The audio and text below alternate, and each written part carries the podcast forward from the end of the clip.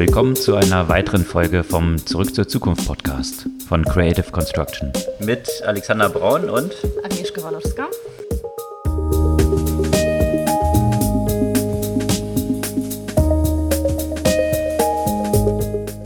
Die erste reguläre Folge in diesem Jahr.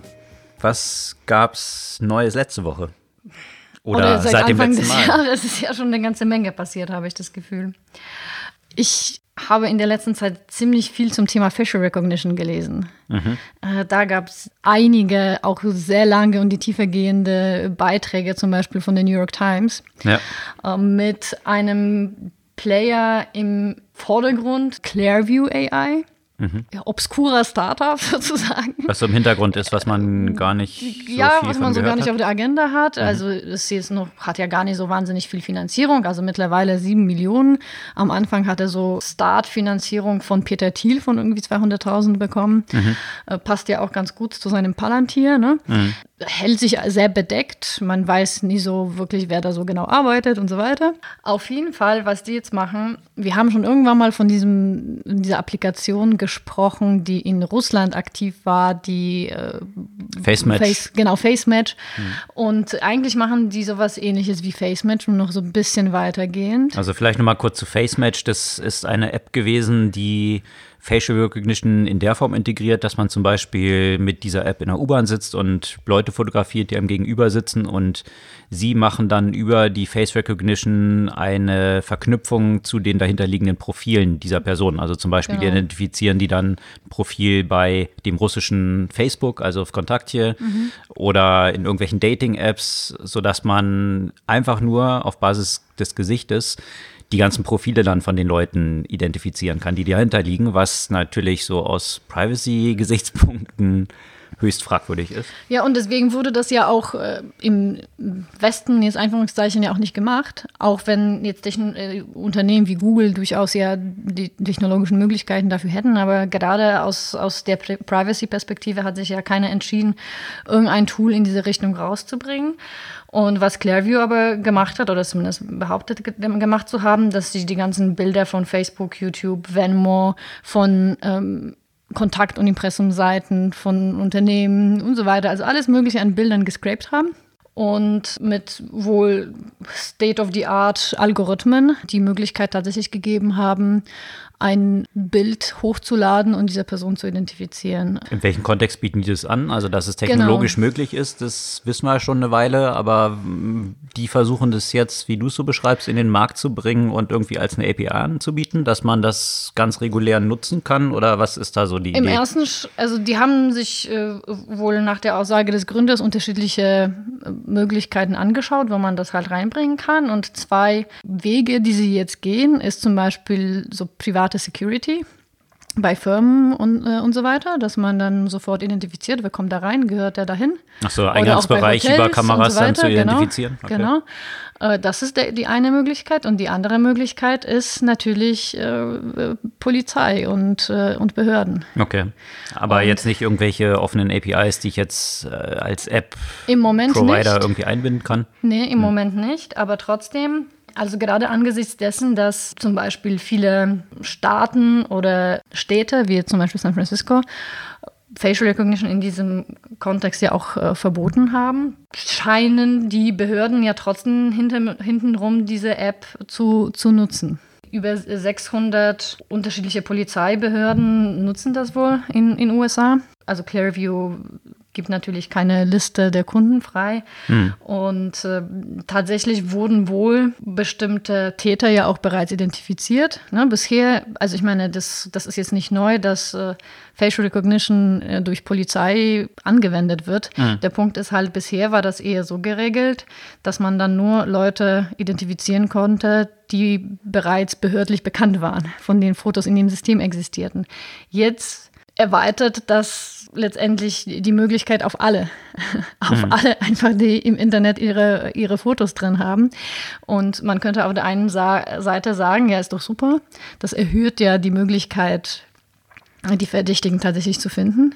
Äh, auf der anderen Seite, wenn man jetzt anschätzt, dass die Trefferquote so bei 75 Prozent liegt, mhm. könnte man ja auch sich fragen, wie viele äh, False Positives darunter sind. Mhm. Und äh, potenziell stellt das ja letztendlich alle Leute unter Verdacht und äh, gibt wirklich äh, den Polizeibehörden Zugang zu allen möglichen Fotos von, von Personen, die womöglich dadurch ja, also die damit also eigentlich eine, nichts zu tun haben. Nicht eine Kartei von äh, bereits straffällig gewordenen, genau, nee, sondern alle. über Facebook und Co. hat man eben eine Datei von allen Menschen und darüber genau. dann das Matching. Das, was ja auch in China schon abläuft, wo äh, ja mal demonstriert wurde im letzten Jahr, dass so ein Journalist innerhalb von, ich glaube, 30 Minuten äh, dann geschnappt wurde oder der zu identifizieren war. Genau.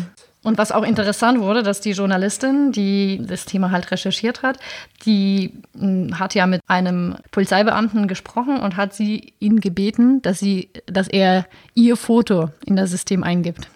Mhm. Und interessanterweise hat er kurz danach einen Anruf von Clairview bekommen mit der Frage, ob, äh, ob sie denn mit der Presse sprechen würden. Okay. Das heißt, es ist nicht nur so, dass diese Technologie zur Verfügung gestellt wird, sondern offenbar hat Clearview auch die Möglichkeit und auch das Interesse daran zu schauen, wonach äh, die Nutzer dann entsprechend suchen. Mhm. Und das stellt natürlich noch eine weitere Frage, ja, so ein Privatunternehmen, das einfach mal schaut, okay, wonach suchen denn jetzt die, die mhm. Behörden? Mhm. Und äh, weiterhin zu Facial Recognition, da kam jetzt auch von Politico eine Information darüber, dass wohl die Europäische Kommission ein temporären Verbot von Facial Recognition in öffentlichen Orten für fünf Jahre erstmal äh, einsetzen möchte. Mhm. Das heißt, dass, dass äh, über fünf Jahre eben solche Technologien öffentlich nicht zum Einsatz kommen dürfen. Also auch nicht durch Polizeibehörden, was ja genau. auch schon in Deutschland der Fall ist, oder? Also es ist halt die Frage, in welchem Umfang. Mhm. Ich glaube nicht, dass die Polizeibehörden das nicht machen dürfen in dem Umfang, in dem sie das jetzt machen. Mhm. Also jetzt äh, mit Personen, die bereits straffällig sind. Mit Verdacht. Mit konkreten Verdacht. Ähm, aber halt in diesem Umfang äh, soll es erstmal nicht angewendet werden. Und äh, die Idee dahinter ist, dass erstmal noch mehr Zeit gebraucht wird, um wirklich herauszufinden, wie diese Technologie zu regulieren ist. Hm. Okay, also dieses ganze Privacy-Thema wird uns auch in diesem Jahr weiter beschäftigen, ähnlich wie andere Themen, die auch äh, im letzten Jahr ihre Schatten schon vorausgeworfen haben, die mhm. in genau dieser Form weitergehen. Äh, Stichwort Softbank und WeWork und die ganzen Bewertungen, das war ja natürlich im letzten Jahr ein großes Thema Uber war an die Börse gegangen und hat dann innerhalb recht kurzer Zeit 30 Milliarden an Marktkapitalisierung verloren. Also viele Investoren, die so in den letzten Runden reingekommen sind, äh, haben Geld verloren. Äh, ganz zu schweigen natürlich von den Leuten, die beim Börsengang dort eingekauft haben. Mhm. Und das streckt sich jetzt so weiter fort, äh, dass eine ganze Reihe von Investments von Softbank so langsam unter Wasser sind. Also der größte Case, der jetzt so gekommen ist, war in diesem, äh, in diesem Kontext von Oyo. Das mhm. ist ein Startup aus Indien, was Hotels, eigentlich größere Hotelketten dann äh, zusammengekauft hat und so ein standardisiertes Experience liefern wollte und auch zig Milliarden bewertet ist. Die mussten jetzt Tausende von Leuten entlassen. Haben Sie die Hotels gekauft oder gepachtet? Sie haben die nicht gekauft, sondern sie haben ihre Brand dort drauf geklatscht genau. und äh, die anderen sind. Und also, Exklusivität verlangt haben. Genau, ne? genau so ja. ähnlich wie quasi ja Uber auch funktioniert. Mhm. Dann hast du irgendwie einen Uber-Fahrer, steht ein Logo auf dem Taxi drauf, oh, aber genau. das gehört natürlich nicht zu Uber. Mhm. Und so war auch das Setup dort. Und äh, da sind natürlich auch zig Sachen von der Unternehmenspolitik, mhm. Äh, die ähnlich, äh, naja, kritisch sind wie bei WeWork und bei Uber mit Travis Kalanick. Mhm. Also so spielen sich so ein paar Parallelen ab, wie, wie auch in diesen anderen Investments dort. Und das war aber nicht das Einzige. Auch äh, das Scooter-Startup Lime ähm, hat sich jetzt aus zwölf Märkten zurückgezogen und über 100 Leute entlassen, was ja auch so hochgejubelt ist, äh, natürlich in diesem ganzen Unicorn-Universum war und auch hier in Deutschland natürlich zum Riesenboom von diesen ganzen E-Scootern geführt hat. Und das geht halt noch viel weiter, weil natürlich vor dem Hintergrund dieser Bewertungen und Investments, die Softbank dort getätigt hatte, also angefangen eben mit Uber, mit dem, naja, nicht so erfolgreichen Börsengang, dann mit WeWork, mit dem geplatzten Börsengang, fragen sich jetzt natürlich auch viele Investoren, ist Softbank so die sichere Bank, um hier gute Renditen zu erzielen? Und Softbank ist ja gerade dabei, äh, den dritten Vision Fund, also mit wieder über 100 Milliarden aufzulegen, was anscheinend zunehmend schwieriger wird. Und jetzt gerade vor dem Hintergrund, dass immer mehr Investments, wie jetzt hier in diesem Kontext, äh, so ein bisschen unter Wasser zu sein scheinen, ist es auch so ein bisschen fragwürdig. Da war wirklich ein äh, sehr interessanter Artikel, der auch so beleuchtet hat, was sind so die drei Kernmärkte, wo halt natürlich riesige Bewertungen gezahlt wurden, die jetzt so langsam am Straucheln sind. Das mhm. ist einmal dieses ganze Ride-Hailing, also Uber, Lyft und Konsorten bisschen erweitert dann noch um diese Scooter. Das andere Food Delivery, ja, da mhm. ist ja mhm. Uber auch reingegangen in diesen Markt, weil sie gemerkt haben, na, mit Ride-Hailing können sie nicht richtig Geld verdienen. Also haben sie sich für einen Markt entschieden, wo sie noch mehr Geld verlieren können. Äh, de facto hat Uber Eats dann im letzten Quartal mhm. 300 Millionen verloren. Also Uber ist wirklich sehr, ja, fast panisch, würde ich sagen, äh, auf der Suche nach irgendeinem Geschäftsmodell, was die Aktie wieder ein bisschen beflügeln könnte. Gefunden haben sie es noch nicht. Und ein anderer Bereich natürlich Videostreaming auch, wo auch die Frage ist, äh, mhm. alles drei große Felder, wo alle Player, die dort unterwegs sind, aktuell noch Milliarden und Milliarden draufzahlen. Also so eine klassische Subsidy, also Subvention von dem Konsum der Leute, die diese Services nutzen. Und der Grundsatz, der sich halt so ein bisschen geschiftet hat, dass Investoren mittlerweile sagen, wenn du ein Startup bist, was über 250 Millionen an Funding geraced hat und noch nicht an der Börse notiert bist, dann ist jetzt die Grundannahme mittlerweile, dass du anscheinend viel zu viel Geld verlierst und eigentlich schlechte Unit Economics hast. Mhm. Was vor kurzem noch nicht unbedingt so der Fall war, sondern da dachte man, cool, einfach Wachstum, Blitzscaling und äh, Kohle reinballern und irgendwann äh, kriegt man den Exit über die Kapitalmärkte hin.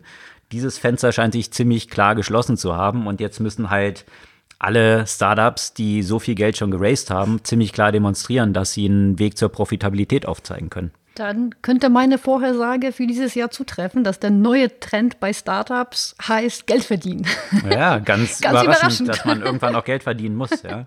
Und das, das geht halt auch über dieses Universum hinaus. Also, äh, was ich jetzt von Softbank erwähnt hatte, mhm durch all diese Hypewellen durch. Ja, wir hatten ja diese Hypewelle, äh, kannst vor ein paar Jahren alle diese Coupon-Startups, ja, eins nach dem anderen, City Deal, Daily Deal, mhm. in allen Märkten poppten diese Dinger auf. Groupon natürlich als das große Vorbild, was dann auch ziemlich also die Sambas sind da noch ziemlich gut rausgekommen, weil sie dann äh, ihr City Deal äh, dann entsprechend verkauft haben. Verkauft haben. Ähm, aber Groupon, wo auch die Gründer dann kräftigen Cash-out vor dem Börsengang wohlgemerkt schon gemacht haben, was ja immer ein schlechtes Zeichen ist. Äh, ich weiß nicht, ob irgendjemand nochmal von Groupon in den letzten, letzten Jahren gehört hat, ich nicht. Äh, und so ging es dann, dann war die Halbwelle von Food Delivery, ja, wo Zichten aus. Äh, Doch, ich habe letztens Werbung von Groupon gesehen, da habe ich mich auch gewundert. Ach, die gibt es offenbar noch. genau, aber das ist so der Kontext, dass man sich ja, ja überrascht, ah, die gibt es noch. Äh, vor ein paar Jahren war es halt noch das Thema. Wahrscheinlich verkaufen sie weiterhin nur Zahnbleaching und Haarentfernung. Genau. ja. Und dann war diese, diese Food Delivery Welle, jeder hat irgendwelche Essenslieferungen. Die sind ja tatsächlich äh, relativ gut gefahren. Wenn man sich hier so Delivery Hero anschaut, ist natürlich jetzt eine große Erfolgsstory aus Berlin mit äh, mehreren Milliarden Bewertungen Veranstaltungen dann. Aber ganz viele halt geschlossen zwischenzeitlich, ne? Genau, die sind ja mhm. im deutschen Markt gar nicht mehr selber aktiv, mhm. sondern eigentlich nur noch im Ausland. Hier ist dann Takeaway, Lieferheld, äh, die existiert halt hier nicht mehr im Markt. Mhm. Und natürlich diese ganzen anderen, die dann auch so in diesem Food Delivery im weitesten Sinne, so HelloFresh, die ja auch tatsächlich ein sehr erfolgreiches Jahr mhm. hingelegt haben. Das hat mich auch total überrascht. 1,8 Milliarden Umsatz im letzten Jahr erzielt. Also so, so gab es ja immer diese Hype-Themen. Zuletzt jetzt im letzten Jahr eben mit den ganzen E-Scootern. Mhm. Und was es vor auch ein paar Jahren für ein Hype-Thema natürlich gab, waren diese ganzen Matratzen, ja, wo ich mich auch gefragt habe, okay, wir brauchen jetzt noch Matratzen-Startups. Also äh, Vorbild war dann natürlich in den USA Casper, ja, und die ganzen Dinger, die dann rundherum aufpoppten, Emma, Max, Moon, Eve, Bruno. Also man hatte schon fast das Gefühl, man kann das ganze Alphabet an äh, Namen mal durchgehen und dann hat man da ein Matratzen-Startup für und fast so ist es auch gelaufen. Ähm, es gibt unter, unterdessen 175 Matratzen-Startups die halt direkt Matratzen liefern, wo ich mich auch immer gefragt habe, okay, ähm, ist das so das super Geschäftsmodell? Natürlich sind diese ganzen klassischen Matratzendinger, die man so in der Ecke kennt, wo man sich kaum reintraut, die wo immer in großen Lettern irgendwie äh, 90 Prozent Ermäßigung und immer, immer eigentlich Sale ist, also so dieses Hard Selling. Da haben die halt eben versucht, diese neuen Player dort so eine Brand zu etablieren, direkt an die Kunden zu verkaufen, also mhm. diesen Zwischenhandel auszuschließen und damit profitabler zu sein. Und Casper hat jetzt nämlich angekündigt, an die Börse zu gehen. Also die versuchen das jetzt, was WeWork nicht gelungen ist. Und die erste Response darauf ist auch ziemlich kritisch, weil mhm. äh, die verdienen pro oder machen Umsatz pro Matratze für um die 1400 Dollar, mhm. verlieren aber bei jeder Matratze, die sie verkaufen, 350 Dollar.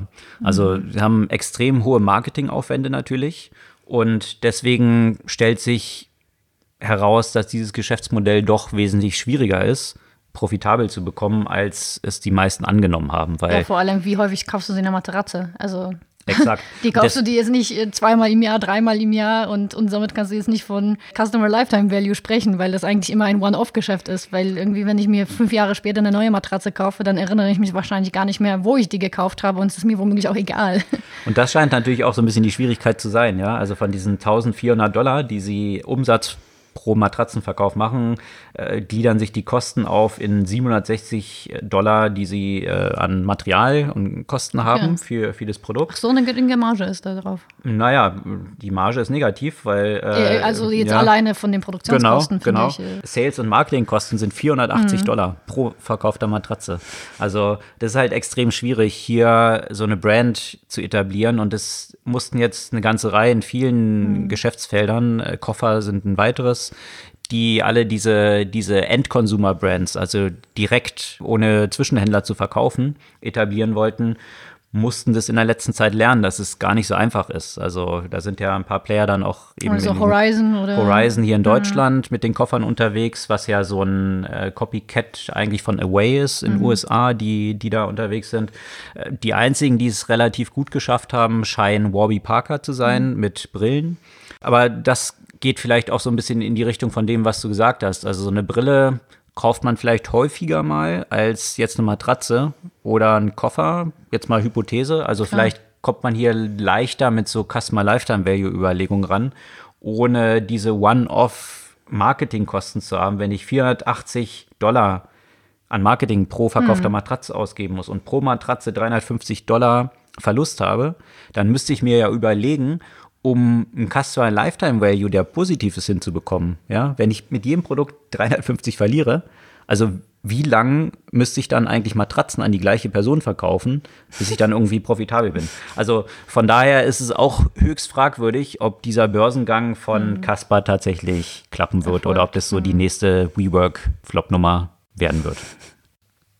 Apropos, weil du jetzt auch äh, Streaming erwähnt hast und ähm, die, die Bereiche, in dem es Unternehmen ja auch, also in dem sich viele Startups und viele Unternehmen tümmeln und deswegen relativ schwer ist, da profitabel zu werden. Und wir haben letztes Jahr auch häufig über Netflix und ihre Chancen auf dem Markt zu bestehen gesprochen. Jetzt wurden ja letztens die Oscar-Nominierung angekündigt. Mhm. Und da ist Netflix das Filmstudio mit den meisten Nominierungen. 24, glaube ich, oder 24, so. genau. Hauptsächlich für die zwei Filme The Irishman und Marriage Story. Mhm. Also das finde ich schon, schon sehr, sehr interessant, äh, dass die sich jetzt bei, bei Oscars so dermaßen etablieren konnten. Mhm. Das hat natürlich, äh, wenn man jetzt mal, weiß ich nicht, 10, 15 Jahre zurückschaut, mhm wenn man damals gesagt hätte, so ein komischer, scrappy DVD-Versender, der würde mal die Hollywood-Studios in den Oscars ablösen, äh, hätte jeder irgendwie einen für verrückt erklärt. Und das haben natürlich die Hollywood-Studios auch und fühlten sich sehr sicher. Das hat sich so ziemlich geändert. Mhm. Apropos Netflix, mhm. auch eine super spannende Serie gesehen, die mhm. kann ich auch nur jedem empfehlen. Ähm, Unnatural Selection. Ich mhm. weiß nicht, mhm. ob du davon gehört hast. Ich habe es ich wahrgenommen, aber noch nicht gesehen. Genau, da okay. geht es um diese ganze Thematik CRISPR und ja, äh, genau. genetische Modifizierung. Und ein wirklich gut aufbereitete, ich mhm. glaube, fünf Folgen sind es. Zwei mhm. habe ich gesehen, wo es äh, zunächst mal natürlich um diese ganze Thematik geht, äh, deswegen auch Unnatural Selection, was der Evolutionsprozess angeht und wie langsam der in Anführungsstrichen ja erfolgt. Mhm. So ein bisschen die Idee ist, mit CRISPR äh, einzusteigen und zu sagen, was wollen wir denn wirklich und was sind äh, erblich bedingte Krankheiten, die ich damit eliminieren kann. Im lebenden Organismus, mhm. wohlgemerkt. Und äh, natürlich aber auch die ganzen ethischen Fragestellungen, die daran geknüpft sind. Wenn ich sage, ich kann meine DNA verändern und kann jetzt sagen, ich möchte vielleicht ein bisschen intelligenter sein, irgendwie einen besseren Muskelaufbau haben, all das könnte ich ja potenziell damit editieren. Und die andere ethische Fragestellung, die da auch noch hinzukommt, ist dann wiederum auch eine Frage der Kosten. Mhm. Ja, also wem wird das zugänglich sein? Ist es dann nur eine Therapie, die Leuten möglich ist, die sehr viel dafür zahlen. Und in diese Richtung scheint es so ein bisschen zu gehen. Da sind ja verschiedene Player am Markt, die hier Behandlung von erblichen Krankheit, erblich bedingten Krankheiten angehen, aber zum Teil eben mit Kosten pro Therapie von über eine Million Dollar. Noch. Noch. Irgendwo muss es starten. Ja, aber das ist halt die Frage. Das hm. ist genau die Diskussion, hm. äh, die, die dort auch aufgebracht wurde in, in, äh, in dieser Dokumentation, dass es nicht zwangsläufig nur jetzt irgendwie Economies of Scale sind, dass es am Anfang teuer mhm. ist und dann der Preis runtergeht, sondern mehr daran liegt äh, an den Patenten, mhm. die die Player dort drin haben in diesem Markt und deswegen äh, auch sehr prominent ein Privatmann eigentlich gefeatured ist. Der war früher Scientist bei der NASA ist dort raus und will das allen zugänglich machen. Also der ist mhm. wirklich so. so genau, der ist wirklich so ein, so ein Punk-Typ, der aus seiner Garage die Kits verschickt. Die kann mhm. man für 140 Dollar bei ihm bestellen und kann dann selbst mhm. an seiner eigenen DNA rumschrauben. Ja? Also natürlich auch wiederum ethische Fragestellungen, die damit einhergehen, weil viel davon ja noch nicht wirklich ausgiebig getestet ist. Mhm. Aber seine Argumentation ist, ja, es muss eben jedem zugänglich sein. Und wie testet man das? Man kann ja keine Clinical Trials an gesunden Menschen machen. Mhm. Und von daher soll es halt jeder selbst ausprobieren. Und äh, natürlich führt das zu sehr kontroversen Diskussionen, aber das sind so diese beiden, äh, diese beiden Felder, die sich dort auftun. Ich glaube aber auch, wenn wenn die Technologie auch voranschreitet, dann wird man ja auch eine ähnliche Patentlösung finden müssen, wie zum Beispiel mit, mit den Medikamenten aktuell, dass die Patente nur eine bestimmte, über eine bestimmte Dauer gelten und irgendwann mal gibt es halt Generika und äh, somit wird man womöglich ja auch die Preise für solche Therapien reduzieren. Aber das, das ist, ist halt die Frage, welche Regulierungen ne? man dort findet. Zum Teil sind es aber auch ja extrem seltene Krankheiten. Mm wo dann die Frage ist, und das ist natürlich die Argumentation der Pharmaunternehmen mhm. dahinter, dass sie sagen, okay, wenn wir das nicht so teuer verkaufen können, gibt es gar keinen Anreiz, diese Forschung zu tätigen. So. Wobei die Gegenargumentation ist, dass sehr viel von dieser Forschung durch Steuergeldern bezahlt ist eigentlich mhm. und dann durch diese Unternehmen privatisiert wird. Also sicherlich noch so ein Kräftemessen, was sie eben interessanterweise auch in diesem Kontext dieser Sendung äh, erwähnt hatten, war dann äh, das Beispiel von Kinderlähmung ja, mhm. und, und äh, der Impfungen, die man dort gefunden hat. Und der Wissenschaftler, der das gefunden hat, hat es einfach für einen Dollar der Öffentlichkeit zur Verfügung gestellt. Mhm. Also nicht persönlich ein Patent dafür genommen, genauso mit Insulin. Mhm was einfach allen zugänglich sein soll. Mhm. Und das ist natürlich so eine regulatorische Fragestellung und deswegen auch so diese Anarcho-Fragestellung, mhm. die da mit reinkommt, wie du sagst, äh, dieser NASA-Scientist mhm. eben, äh, der sagt, äh, diese großen Companies eben zu entmachten und jedem mhm. zugänglich zu machen. Und ja, das ist sicherlich noch eine spannende Entwicklung in dem ganzen sehr dynamischen Feld CRISPR und Genmodifizierung. Aber zurück nochmal zu Netflix. Ich habe nämlich was anderes auf Netflix letztens gesehen. Und das war sehr schmerzhaft. Hast Der Irishman? Nee. Fand ich auch ziemlich schmerzhaft. Mhm. Du hast bestimmt von The Circle gehört. Dieses Buch, was so. Nee, das ist. Nee, Circle? nee, nee. Das, also Netflix hat jetzt auch noch eine Reality-Show. Von die, das hat sie ja groß angekündigt und wurde ja auch in vielen der Tech-Medien beschrieben als so die Reality-Show, die zeigt, wie Social Media funktionieren. Mhm. Und ich habe mir das angetan. Und ich muss sagen, ich kann gar nicht so viel essen, wie ich kotzen musste dabei. Das ist wirklich furchtbar. Also was ist da? Da werden irgendwelche Influencer begleitet oder, oder was muss man sich das da vorstellen? So, das, also die Leute wollen zu Influencer werden. Also es funktioniert so, dass acht Leute in einem Haus in separaten Wohnungen eingesperrt werden. Mhm.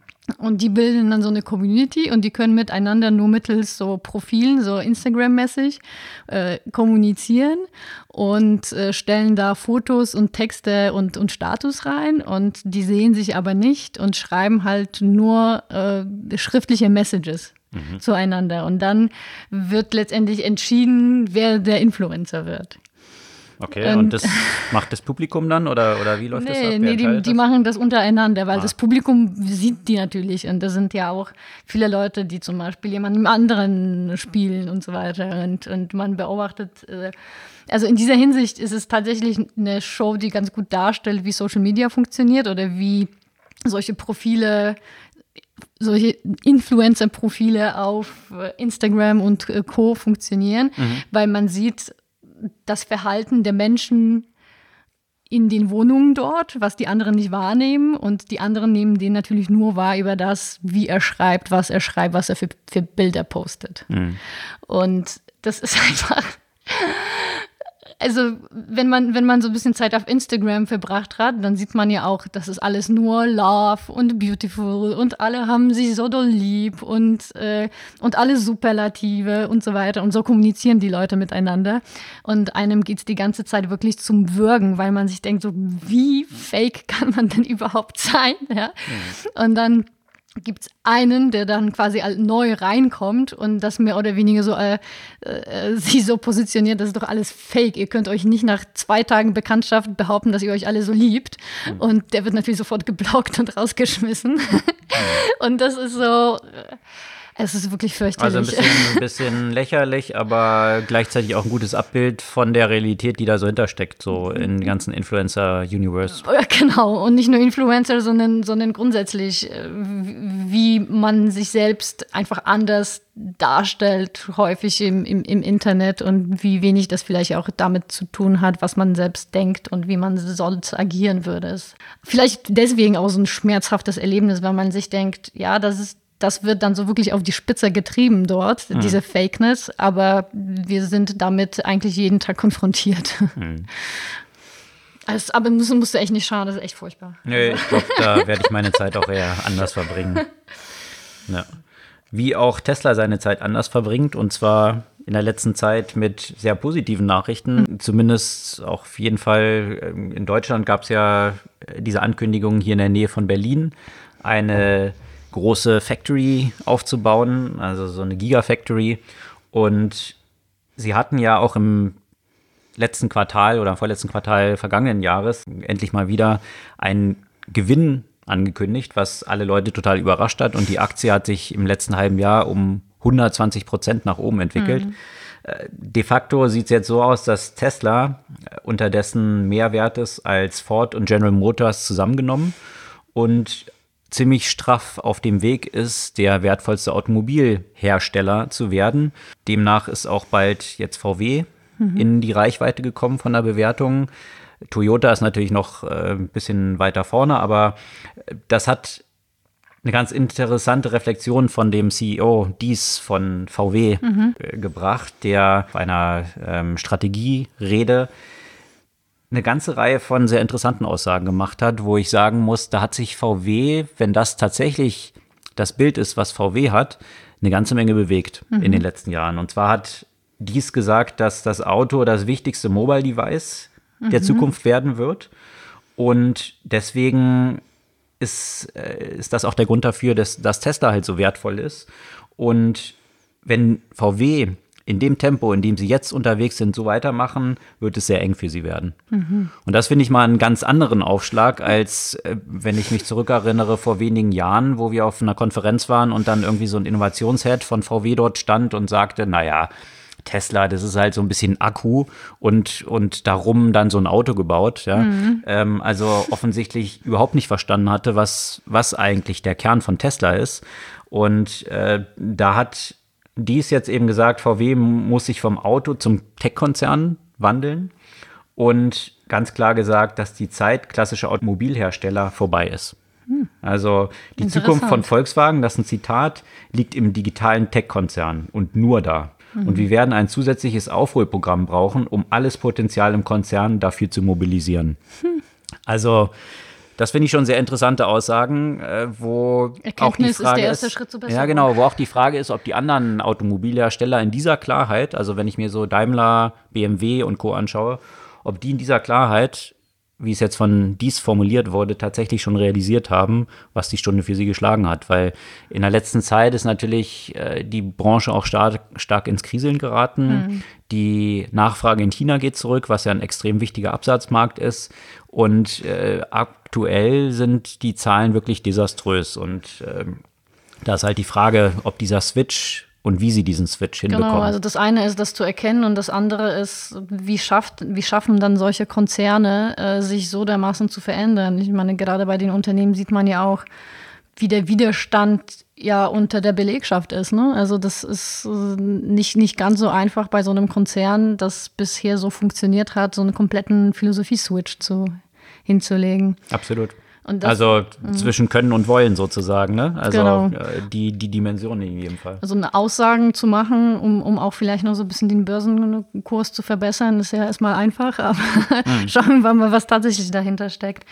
Und äh, da war es interessant, dass auch gerade im Kontext der, der Autoindustrie, dass Deutschland laut Bloomberg die innovativste Nation der Welt sei. Aha ja, da, da habe ich, auch, hab ich auch gesagt, aha, da gibt es äh, unterschiedliche Aspekte, unter anderem so der Stand der Technologie in Manufacturing, äh, Hightech, Density und äh, Patentaktivität mhm. ähm, und noch ein paar andere Aspekte. Und da schneidet Deutschland ja wohl ganz gut ab, aber eben mit dem Kommentar, das meiste in diesem Feld ist eben auf die Autoindustrie zurückzuführen. Ja, und der Punkt mhm. ist, mhm. das kann sich alles einfach sehr schnell ändern. Dass, ja. äh, die Tatsache, dass das, dass das jetzt der Stand ist, angesichts eben der globalen Probleme sozusagen der Autoindustrie, äh, kann sich Deutschland halt auf diesem Erfolg äh, nicht, äh, nicht ausruhen, sondern da muss einfach viel, viel mehr passieren, auch in anderen Branchen, damit dieser Status irgendwie erhalten werden kann. Naja, gerade vor dem Hintergrund, den, den ich ja erwähnt hatte, was dies gesagt hat von VW, dass die Zeit der klassischen Automobilhersteller vorbei ist und die Zukunft im Digitalunternehmen mhm. liegt, ein Tech-Konzern zu sein. Da stellt sich eben für mich die Frage, ja, ich kann natürlich, wenn ich das an Patenten festmache, mhm. kann ich den Verbrennungsmotor noch weiterentwickeln und dort sich Patente anmelden, wenn ich daran festmache, dass das meine Innovationskraft ist. Wenn aber sich das Feld des Wettbewerbs komplett verschiebt, mhm. was eigentlich künftig ein Automobilhersteller ist, äh, dann stellt sich die Frage, ob solche Messgrößen hier wirklich ein guter Indikator sind. Mhm. Ja, allerdings. Und nochmal apropos Deutschland. Ich habe gerade gestern oder vorgestern einen Beitrag zu dem Thema Cyberhub gelesen. Mhm. Ja, von der Bundeswehr. von der Bundeswehr. Und, und ich habe so, so gemischte Gefühle, äh, wenn ich, wenn ich das lese. Ähm, also das wurde relativ stark kritisiert aufgrund von unterschiedlichen, naja, sagen wir mal, sehr laschen Umgang mit den Steuergeldern, die ja, vielleicht nochmal ganz kurz zu diesem wurden. Cyber Innovation Hub. Das mhm. ist eben von der Bundeswehr so eine Art Startup. Genau, so Hub, wie, wie es halt alle Unternehmen auch mittlerweile in Berlin ja aufgebaut haben. Mhm um die Truppe so ein bisschen innovativer zu machen, an so digitale Themen ranzuführen und interne Startups quasi aus der Bundeswehr zu fördern, Ideen voranzutreiben Nein, vor allem, digitaler zu machen. Also eben vor allem, also vor allem das Ziel sollte nicht nur in dem Bereich, sagen wir mal, klassischen Bundeswehrbereich tätig zu sein, sondern Technologien, Sourcen, die in vielen unterschiedlichen Aspekten oder vielen unterschiedlichen Bereichen der Bundeswehr zugunsten kommen können. Mhm. Also das heißt auch in Beschaffung und so weiter. Ne? Also ja. es ging darum, auch Prozessverbesserung, Prozessverbesserung und die Startups zu sourcen und dann Kooperationen mit diesen Startups zum mhm. Beispiel auszubauen. Also gar nicht unbedingt so aus der Bundeswehr rausgründen, sondern in die Bundeswehr halt reinholen. Mhm. Ja, entsprechend saßen sie dann natürlich äh, in einem separaten Gebäude und hatten relativ viel Freiheit. Und das ist meines Erachtens auch notwendig, damit sowas dann funktionieren kann. Aber wir saßen ja auch mal mit der Leitung des Hubs und haben so bisschen erzählt bekommen, was so die Schwierigkeiten sind. Natürlich ist es Dorn im Auge gewesen von vielen in der Bundeswehr, die das Gefühl haben, die haben da zu viel Freiheit, die machen irgendwelche Sachen, die gar nicht notwendig sind und verbrennen noch dazu Geld und halten sich nicht an Vorschriften. Mhm. Und natürlich dieses Nicht-Halten an Vorschriften ist ja ein Stück weit notwendig, wenn man Innovation schaffen möchte. Und äh, auf der anderen Seite wurde jetzt gerade umfangreiche Controlling-Studien durchgeführt und herausgestellt, dass die dann doch relativ viel Geld verbrannt haben, wie jetzt zum Beispiel 700.000 für den Innenausbau dieser neuen Immobilie. Und da muss man sagen, wenn man Startup ist, muss man das dann wirklich tun, ja. Na, da sehe ich aber zwei Seiten. Ich war auch ein bisschen zwiegespalten, als ich diesen mhm. Artikel gelesen habe, ja. Also, dass jetzt hier bemängelt wird, dass die in so einer schicken Immobilie sitzen mhm. und die auch eine ganze Menge Kohle kostet. Also ja, ich war auch überrascht, als ich diese Immobilie gesehen habe und als wir dort mhm. mal mit der Leitung eben zusammensaßen. Äh, cooles Umfeld und so. Gleichzeitig muss ich aber sagen, wenn ich die smarten Köpfe kriegen will, mhm, die sowas aufbauen und meine Wettbewerber Google und Co. sind über diese wirklich, äh, über diese Talents, die hoch gefragt sind, und ich jetzt nicht irgendwie mit Equity punkten kann, mhm. ja, dass ich sage, du kriegst irgendeine Beteiligung und, und solche Sachen, ja. Und wie keine Millionengehälter zahlen kann. Genau, wie kriege ich denn dann mhm. die Talente dorthin, die ich dort haben möchte? Und die kriege ich sicherlich nicht da, dorthin, indem ich äh, in diesem Bundeswehrtrakt, in dem wir auch mal zu Besuch waren, dann halt, ja, wie, wie halt dort die Offices sind mhm. und wie dort die, das Arbeitsumfeld ist. Mhm. Also von daher ist es natürlich jetzt aus so einer Außenperspektive genau. sehr leicht zu verurteilen und zu mhm. sagen, oh, die haben im Monat 36.000 Miete gezahlt, ja. Okay, ist halt eine ganz nette Immobilie, aber meiner Überzeugung nach ist es auch ein Umfeld, was ich schaffen muss, um überhaupt kompetitiv in irgendeiner mhm. Form zu sein. Also ist es ein bisschen vereinfacht betrachtet, sowas dann auch zu verurteilen, wenn man, Absolut, wenn man nicht ja. kennt, was eigentlich auch so die Wettbewerbsbedingungen in diesem Umfeld sind. Ja, vor allem, wenn da so Sachen bemängelt wurden, dass äh, Playstations gekauft wurden und Lego, mhm. äh, wo sich dann später herausgestellt hat, ja, die Playstation waren wegen eines äh, Flugsimulators und äh, die Lego war halt Lego Series Play, was ja auch eine Innovationsmethode ist. Ja? Mhm. Aber das sind so Sachen, die, die natürlich nur von Leuten Leuten bemängelt werden können, die einfach gar nichts mit der Technologie halt zu tun haben. Mhm. Und äh, ja, das äh, jetzt hat das alles dazu geführt, dass die zwar weiter, dass dieser Hub weiter äh, fortgesetzt wird, allerdings wird er dem IT-Dienstleister, dem staatlichen IT-Dienstleister BWI äh, untergeordnet und da entsprechend eingegliedert, weil da mehr Kontrolle notwendig ist. Und äh, da, da denke ich mir, dann da ist es ich, vorbei. Dann sehe ich großes Potenzial für die ganze ja. Sache. Plus weil genau dieses Thema der Unabhängigkeit, äh, genau. also wenn man sich so ein bisschen mit Innovation befasst und mhm. wie Unternehmen oder irgendwelche Organisationen wie ja die Bundeswehr auch eine ist, sich neu erfinden können und, und dort kreativer werden, mhm. dann ist einer der wichtigsten Faktoren, möglichst weit getrennt zu sein von der Kernorganisation und großen Spielraum und Unabhängigkeit zu haben. Und wenn man jetzt in so einen Verwaltungsapparat das wieder eingliedert, da kann man es eigentlich gleich schließen. Good, good luck. Ja, ja, also dieses möglichst weit getrennt, aber auf der anderen Seite, was das große Problem häufig ist, ist, wie bringt man die Innovation wieder rein? Und auch das wurde ja hier bemängelt, so nach dem Motto, da ist ja kaum was reingekommen an innovativen Projekten.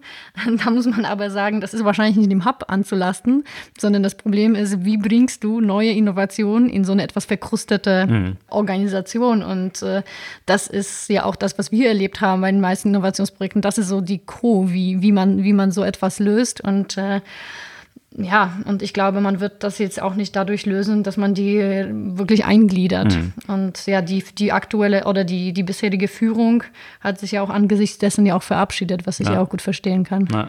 Ich habe ja auch vor ähm, ein paar Wochen mit dem Leiter vom Health Innovation Hub, mhm. Henrik Mattis, zusammengesessen. Und hier, wie gesagt, gibt es ja auch eine Podcast-Folge zu diesem Thema der ja auch eingegliedert war in dieses Cyber Innovation Hub Thema. Mhm. Also organisatorisch war das ähnlich aufgebaut. Jetzt bin ich mal gespannt, wie es dort weitergeht, mhm. weil er hat mir natürlich auch beschrieben, was eben die Schwierigkeiten sind und weswegen es gerade so wichtig war, neue Strukturen aufzusetzen, mhm. damit man nicht in allem in diesen extrem langsamen Verwaltungsprozessen, genau. Bestellprozessen, die natürlich das Ziel haben, möglichst effizient zu sein. Ja? Mhm. Aber das ist halt, das ist halt das, die falsche Herangehensweise. Ein Startup ist am Anfang nicht möglichst effizient, sondern es müssen viele Sachen ausprobiert werden. Mhm. Und das ist das Beispiel dafür von hoher Ineffizienz am Anfang. Ja? Mhm. Und nachher, wenn ich halt irgendwie ein, ein Businessmodell gefunden habe, dann bringe ich die Effizienz rein, um das, was ich jetzt als, als eben fertiges Produkt habe, was irgendwie ein Proof of Concept oder eben auch schon Kunden hat, das dann effizient auszurollen hm. und zu skalieren. Aber bis ich zur Skalierung komme, muss ich erstmal das finden, was irgendwie das interessante Produkt ist. Und das ist meist ineffizient. Plus, wenn man sich hier trotzdem die Zahlen anschaut, die hier genannt werden, ist es ja nichts im Vergleich zu mit, mit äh, großartigen Initiativen wie die Maut zum Beispiel, mhm. das wirklich nicht mal ein bisschen Potenzial hatte, irgendwas Neues reinzubringen. Also ich würde sagen, wahrscheinlich alles ein bisschen übertrieben. Mhm. Zum Thema Effizienz und wie man bei Startups rangeht, äh, auch noch ein Thema, was für ziemlich viel Schlagzeilen gesorgt hat, ein Startup. Ein Startup, Quibi. Mhm. Hast du ja schon mal von gehört? Quibi? Mhm. Das fällt so ein bisschen, also das hat für viel Schlagzeilen gesorgt, weil es vor dem Launch äh, bereits im letzten Jahr eine Milliarde an Funding bekommen hat mhm. und jetzt nochmal 400 Millionen. Und es hat noch kein Produkt, ist noch nicht draußen, deswegen war ich so ein bisschen dran erinnert an Magic Leap, mhm. was ja auch so ein Startup sein sollte. Ganz neues Headset für Augmented Reality und die hatten 2,6 Milliarden schon an Funding bekommen und noch kein Produkt gewusst, drauf. Und, und, das Produkt, was jetzt so, und da waren alle Top-Investoren von Andreessen mhm. Horowitz über Benchmark, wirklich die Creme de la Creme dabei. Und das tröpfelt so ein bisschen dahin, mhm. weil natürlich die Frage ist, was jetzt zur Differenzierung gegenüber Microsoft HoloLens und solchen Themen, da scheinen sie sich ein bisschen verhoben zu haben. Und jetzt ist eben so ein bisschen die Frage, Quibi geht ähnlich ran. Die mhm. haben auch gesagt, wir wissen schon, was die Kunden wollen. Mhm. Und wir gehen eben nicht nach dieser klassischen Startup-Methodik vor, dass wir halt jetzt mal verschiedene Iterationen testen und schon mal klein an den Markt gehen, sondern wir bauen das gesamte Produkt und, und launchen es dann irgendwann. Oh. Also so ähnlich wie Magic Leap. Und das mhm. Produkt, was Quibi eben launchen will, ist eigentlich ganz neues Fernsehen. Und ganz neues Fernsehen eben für die mobile Generation. Also mhm. was mobil funktioniert in kurzen Snippets und hier hochwertig produzierte Serien, die so in fünf Minuten Intervallen quasi ablaufen, dass man unterwegs das auf dem Handy so konsumieren kann. Stellt sich für mich so ein bisschen die Frage, okay, was ist jetzt so genau äh, die Produkt Lücke oder die Marktlücke, die dort existiert, weil es gibt ja viel in dieser Richtung und das meiste davon ist natürlich irgendwie noch so von Amateuren produziert. Mhm. Also wenn jetzt irgendwie Geschichten wie, äh, naja, das Feld weitet sich ja von Snapchat über TikTok, äh, TikTok und, und so weiter. Also die wollen halt quasi TikTok professionalisieren. Genau, eigentlich, also so wie ich es verstanden habe. Mhm. Interessanterweise war der Artikel, der da, äh, ich glaube, im Fortune erschienen war, aber auch so tituliert, dass äh, die Autorin gesagt hat, sie selbst so Digital Generation und sie selbst kapiert noch nicht, was die eigentlich machen wollen. Mhm. Vielleicht muss man ja warten, bis die live gehen und dann ist tatsächlich das geilste Product ever. Also gegründet ist es von äh, Jeffrey Katzenberg, mhm. der ja auch schon DreamWorks aufgebaut hat und dann äh, bei Disney Präsident war. Stimmt, davon habe ich ja schon mal gelesen. Ne? Genau, und ja. er zusammen macht es mit der ehemaligen eBay und äh, Hewlett Packard CEO Meg Whitman. Mhm. Von daher haben sie natürlich auch von sämtlichen traditionellen Hollywood-Unternehmen, von Disney, Universal, Lionsgate und so weiter, die sind dort alle dran beteiligt und haben dort auch eben das, kräftig Kohle reingesteckt. Das muss ja schon eine Weile geben, weil ich habe im Interview mit den beiden gehört, das ist bestimmt ein halbes Jahr her, wenn nicht. Ja, ja, genau, ne? die gibt's das deswegen. Die haben ja auch schon im mhm. vergangenen Jahr eine mhm. Milliarde mhm. eingesammelt und jetzt nochmal 400 Millionen. Okay, also von ja, daher, klar, ah, okay, äh, sind sie schon lange so in diesem Stealth-Modus, ähnlich wie es eben bei Magic Leap ja auch der Fall war, unterwegs und basteln basteln da an dem Produkt, was dann mit einem Big Bang wahrscheinlich den ganzen Markt irgendwie überzeugen soll. Und schauen, schauen wir mal. mal. Genau. Mhm. Was gab es sonst noch für Themen? Eine ganze, Reihe, Eine ganze Reihe im Anbetracht der Zeit. Vielleicht nur kurz angeknüpft, ein Artikel, den wir hier noch verlinken können zu N26. Da gab es eine sehr interessante Analyse zum Hintergrund äh, in Bezug auf die Nutzerzahlen und auch die Profitabilität oder Slash Umsatz. Und äh, da wurde ja immer von den klassischen Banken immer gesagt, naja, okay, N26 sagt jetzt hier dreieinhalb Millionen Kunden. Wie viel davon sind wirklich Kunden? Mhm. Also welche Leute sind dort tatsächlich aktiv und haben dort ein Konto, was sie auch aktiv benutzen? Da gehen die so ein bisschen drauf ein und sagen, ja, wahrscheinlich sind es eher 1,5 Millionen. Dafür aber wesentlich profitabler mhm. pro Kunde als von vielen angenommen. Und äh, eine sehr interessante Analyse, die wir hier mal verlinken. Und auf der anderen Seite wiederum Deutsche Bank äh, gab es auch ein interessantes Thema, dass sie jetzt eine Plattform eben bauen wollen, die sich nicht nur an Kunden richtet, sondern eigentlich so eine Open Banking Plattform ist und äh, wesentlich mehr noch integriert als so bankferne Dienstleistungen, dass man darüber dann sein iPhone kaufen kann und darüber dann gleich eine Versicherung mit angeschlossen hat und, und solche Themen. Also äh, diese, diese Positionierung von Banking-App ein bisschen ferner als reine Banking-App, sondern eben auch Nicht-Kunden als so eine, naja, Digitalplattform zu ermöglichen. Natürlich auch sehr umstritten intern, weil die Fragestellung ist, wie positionieren sie sich da gegenüber Amazon ähm, und vielen Playern, die sonst auch schon in diesem Markt so unterwegs sind. Aber zumindest werden hier ein paar Sachen ziemlich, ziemlich neu gedacht mal und interessant, diese Entwicklung auch dort zu sehen. Buchempfehlung? Ich habe jetzt zwischen den Jahren zwei autobiografische Bücher gelesen. Einmal Trailblazer von Mark Benioff, also Mark Benioff ist der Gründer von Salesforce, und einmal Permanent Record von Edward Snowden.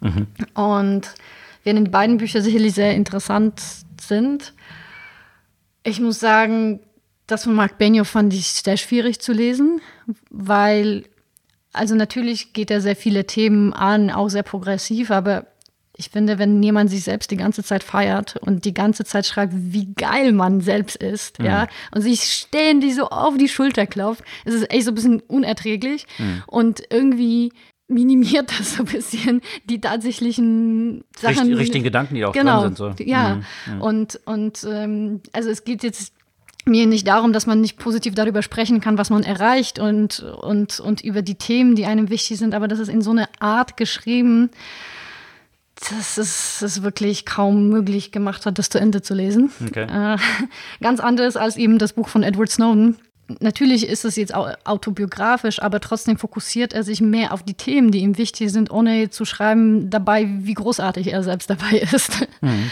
Worum geht's da? Also ähm, bei Edward Snowden ist es jetzt noch irgendwelche neuen Erkenntnisse oder weil das war ja, Edward Snowden war vor ein paar Jahren ein großes Thema. 2013. Und dann ist es irgendwie so in einer Versenkung mhm. verschwunden, mhm. so richtig geändert hat sich nichts und äh, Genau. Was also, stellt er jetzt in diesem Buch dar? Also das ist, also wie er eben zu dieser Entscheidung, also das stellt den ganzen Weg, wie er zu dieser Entscheidung ge gekommen okay. ist und, und beschreibt das so ein bisschen. Ähm, gibt dann ja auch natürlich viele Hintergründe, was, was dort eben passiert. Also gerade angesichts der Thema Privacy, das immer präsenter jetzt auch wird. Ne? Mhm. Und eben eben, eben der Punkt, es hat sich nie so wahnsinnig viel ge geändert. Ja, also es ist halt vieles autobiografisch, aber es geht einfach sehr, sehr viel um Verschlüsselung, um, um die Technologie, mit der das halt eben möglich ist, um die Technologie, mit denen äh, NSA, CIA und so weiter arbeiten und auch mit dem Missbrauchspotenzial, der dort existiert und auch stattgefunden hat. Also dass zum Beispiel äh, ebenso das Thema Facial Recognition war jetzt gar nicht so das Thema, aber der Zugriff auf E-Mails und äh, Nachrichten und so weiter, das von äh, einigen dort missbraucht wurde, um zum Beispiel eigene Partner zu stalken. Also, aber sehr interessant und sehr sympathisch finde ich ja auch äh, geschrieben. Also liest sich richtig gut. Okay. Äh, und bei Mark Benioff, da geht es ja auch letztendlich um so ein bisschen um so die ethischen Aspekte des Unternehmertums und der Technologie. Also der Benioff positioniert sich selbst stark mit dem Thema ähm, der Kapitalismus muss eigentlich irgendwie anders funktionieren und äh, die, die Gründer haben ja auch eine gewisse Verantwortung und hat tatsächlich viel gemacht, so was zum Beispiel das Angleichen von Gehälter und, und Reduktion dieses, des ganzen Gender Gaps und so weiter. Also das will ich ihm gar nicht absprechen. Der Punkt ist halt einfach nur, ich würde Man kann es besser rüberbringen, wenn genau. jemand anders einem auf die Schulter klopft, statt sich selber auf die Schulter zu klopfen. Ja, oder wenn man mehr so über die Coast spricht, als die ganze Zeit ich, ich, ich, ich, ich und ich bin so toll. Hm. Und so kam das bei mir an, dieses Buch. Okay. Ja. Also zwei, naja, nicht ganz Empfehlungen. Also äh, inhaltlich wahrscheinlich äh, ganz spannend, was Mark Benioff mit Salesforce so alles erreicht hat mhm. und äh, das Buch Trailblazer äh, persönlich so ein bisschen, naja, fragwürdig, so in, in der Form des Transports, wie diese Nachricht äh, rübergebracht wird. Und das andere Permanent Record von Edward Snowden. Das in jedem Fall, wie ich gehört habe, eine Empfehlung. Genau. In diesem Sinne soll es das für diese Woche gewesen sein. Wir freuen uns nach wie vor über euer Feedback, eure Kommentare, alle Links, die zu den Artikeln führen, die wir in dieser Folge so behandelt haben, wie immer auf unserer Podcast-Blog-Seite. Und äh, gerne auch abonnieren und weiterempfehlen. Bis zur nächsten Woche. Bis zur nächsten Woche.